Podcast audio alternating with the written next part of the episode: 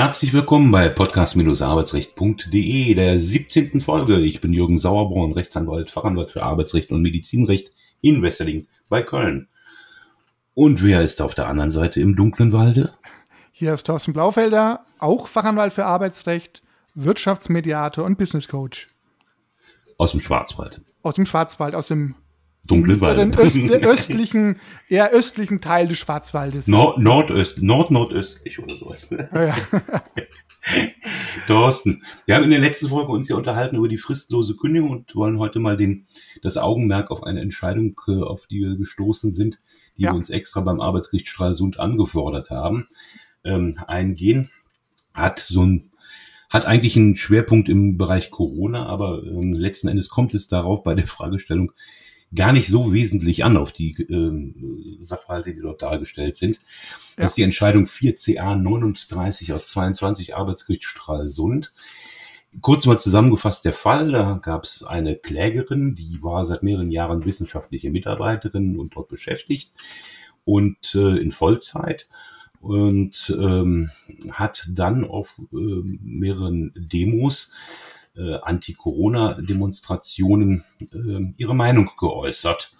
Ähm, den Wortlaut, der im Urteil, im Sachverhalt, im Tatbestand wiedergegeben wurde, den wollen wir uns mal im kompletten jedenfalls ersparen. Ähm, es geht in die Richtung, dass sie sagt, ich fordere sofort den Impfstoff, Stopp. Ähm, sie verurteilt, dass eine universitäre Einrichtung ähm, entsprechend ähm, Angst vermittelt und dass man wirbt für die Spritzen und ja, das Ganze hat den Arbeitgeber so unglücklich gestimmt, dass er gesagt hat, jetzt greife ich mal zum Mittel der fristlosen Kündigung.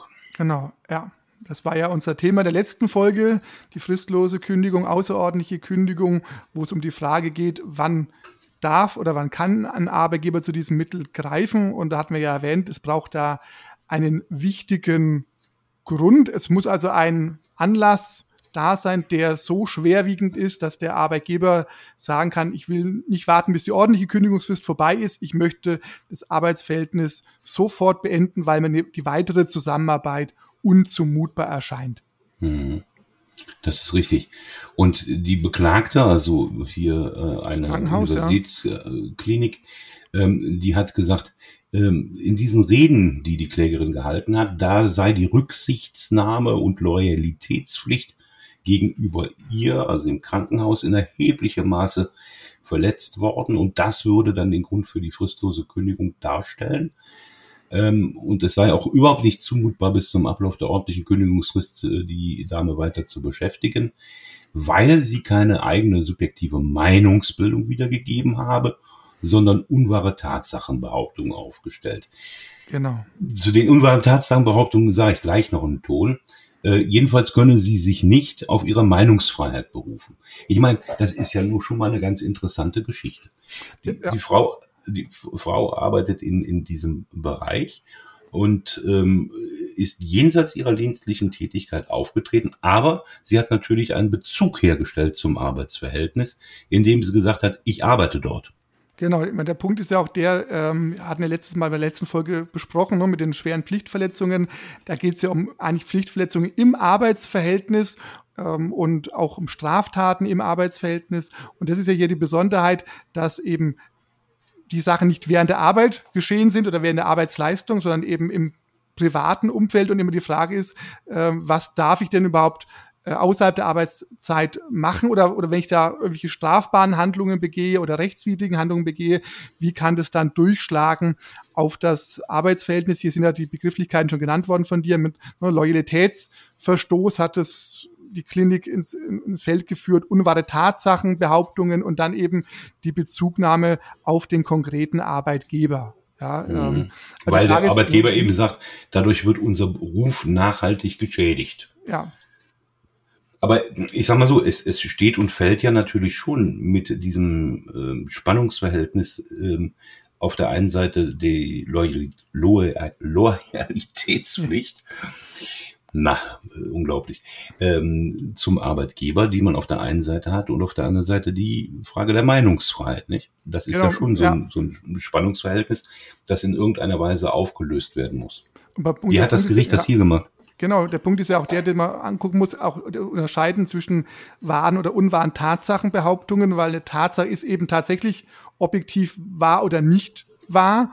Und bei der Meinungsfreiheit ist ja auch so, dass ich sagen kann, ähm, ich kann jetzt mal auch sagen, ich mag keine Pizza Hawaii. Das ist meine äh, Pizza Hawaii finde ich grässlich. Das ist keine Tatsachenbehauptung. Ja, die kann man nicht auf wahr oder unwahr überprüfen. Das ist halt meine Einstellung. Ich mag, wenn ich sagen würde, ich mag keine Pizza Hawaii. Ja, aber wenn ich sage, die Sonne scheint draußen und es regnet, dann ist es einfach eine unwahre Tatsachenbehauptung.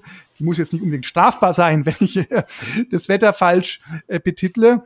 Ähm, und das muss man ja schon mal unterscheiden. Ja, ähm, und dann ist ja die Frage, wenn ich von äh, unwahren Tatsachenbehauptungen ausgehe, wer stellt denn das überhaupt fest? Ja, also ne, wer es ging, es ging konkret, genau, es ging konkret um den Satz, sehr findet sich so auch in den Entscheidungsgründen äh, wieder, äh, dass sie gesagt hat, ich zitiere, ich verstehe nicht, wie Wissenschaftler einen PCR-Test befürworten, welcher kein Virus nachweist. Zitat Ende.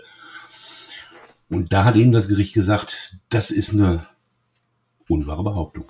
Ja, das ist schon ein bisschen kühn. Ne? Also, also da macht man sich schon ein bisschen arg einfach. Ja, äh, äh, um da einfach zu dieser, das Urteil ist ja auch in den Entscheidungshüten sehr, sehr knapp dünn. gehalten, ja, sehr, sehr dünn und ähm, da würde man schon auch ein bisschen erwarten, dem vielleicht auch nachzugehen. Also ich meine, wenn jetzt, ich übertreibe jetzt mal, das Arbeitsgericht Stralsund gesagt hätte, wir, wir beauftragen jetzt fünf Gutachter und wir gehen den Fragen mal nach und kommen dann zu einer abgewogenen Entscheidung, dann, dann ist das was anderes. Aber hier Prinzip hat man ein bisschen das Gefühl, dass hier die eigene Auffassung des Gerichts über äh, bestimmte Fakten ähm, ausschlaggebend war und nicht die Frage, ob die Tatsachenbehauptungen der Klägerin wirklich korrekt oder nicht korrekt waren. Also es ist alles ein bisschen sehr.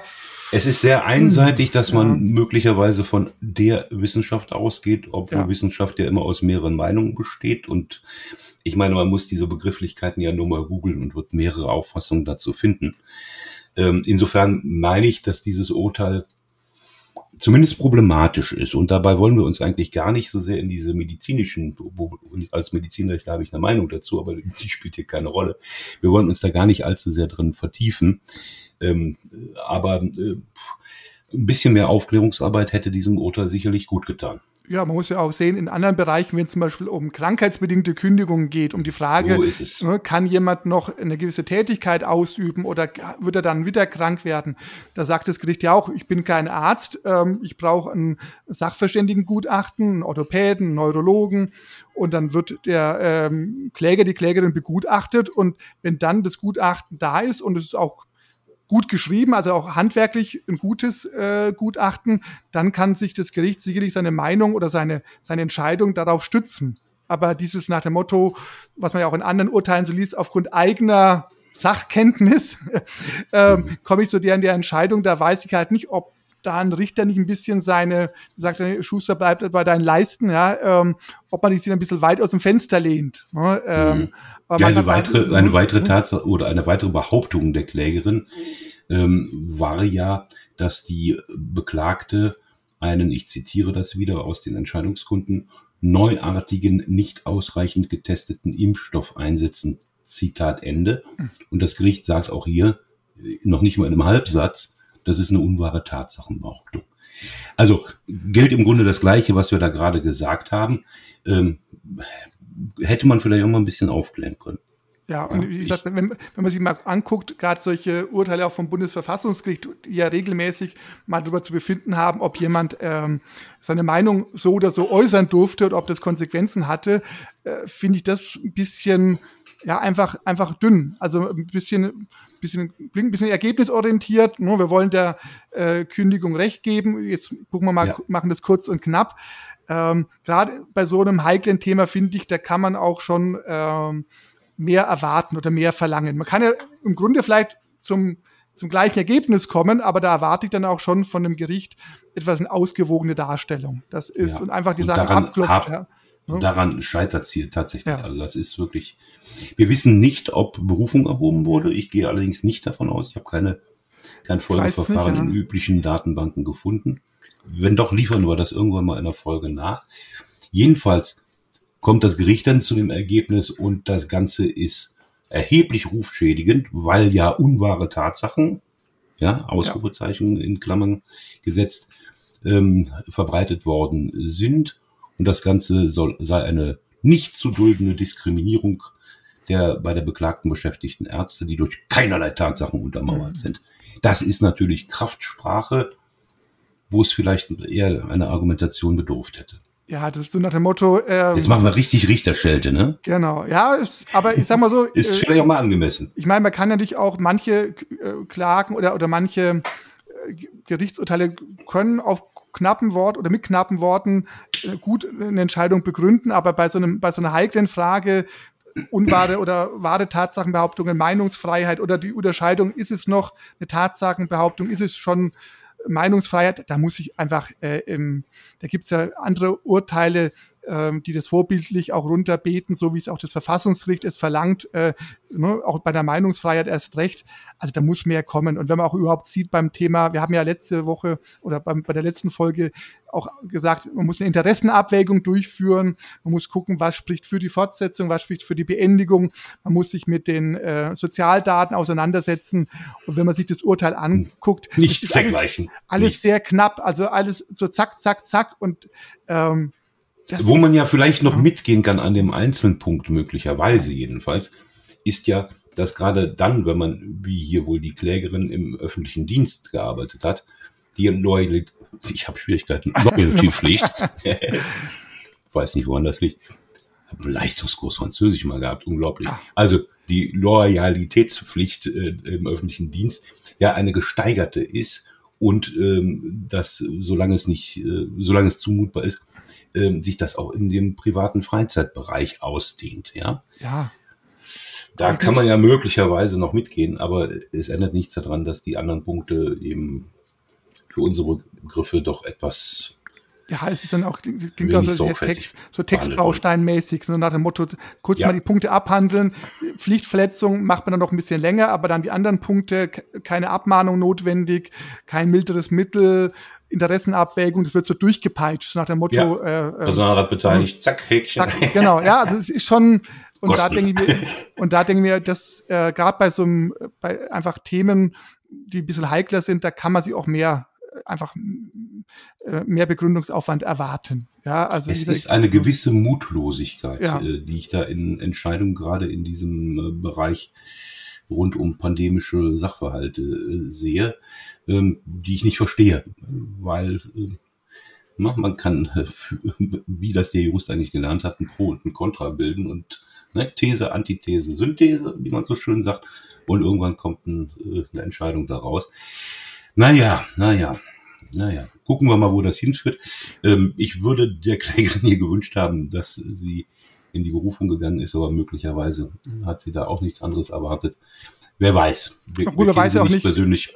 Genau, man weiß ja nicht, vielleicht hat auch jemand, der jetzt so ein Klageverfahren durchführt, auch zeitnah einen neuen Job bekommen und sagt, sie kommen, äh, ich habe den neuen Arbeit, neuen Arbeitsplatz. Natürlich hätte ich gerne ein Urteil, das für mich spricht und ich, und, aber man muss ja auch sehen, äh, in der Berufungsinstanz der Unterlegene in der Berufung zahlt sämtliche Kosten. Vielleicht ja. besteht auch keine Rechtsschutzversicherung. Also man muss immer vorsichtig sein, das zu sagen, Mensch, warum legst du da keine Berufung ein? Das darfst du doch nicht gefallen lassen. Aber wenn ich einen neuen Job habe und eh nicht zurück möchte und ich muss vielleicht habe ein Kostenrisiko, dann lasse ich es vielleicht auch. Da habe ich es halt probiert, ich habe den Prozess verloren, vielleicht mit einer anderen Begründung oder mit einer ausführlichen wäre es schöner gewesen als so das Hinzimmern. Ähm, aber warum jemand jetzt keine Berufung einlegt, da muss man einfach. Genau, da können wir auch nicht spekulieren. Nein, Und ich gebe dir recht, der Streitwert lag bei rund 30.000 Euro hier. Das ist ähm, auch eine Menge. Das sind ja. auch eine Menge Holz, ja. die man da hätte aufwenden müssen, wenn man verliert. Ja. Und ähm, von daher steht uns das auch nicht an, darüber zu urteilen ob oder warum nicht. Äh, Als Außenstehender ist immer einfach, ne, zu sagen, komm, genau. hier, zieh, zieh durch. Du, du, ne, nicht. Du, du, weißt es nicht, ja. Weil die Entscheidung haben wir natürlich anonymisiert vom Gericht bekommen, also wir wissen nicht, wer und was da äh, genau, der Hintergrund ja. ist. Ja Mensch, Thorsten, haben wir mal ein heißes Eisen angepackt. auf, Wunsch, genau. auf Wunsch unserer, unserer Zuhörer.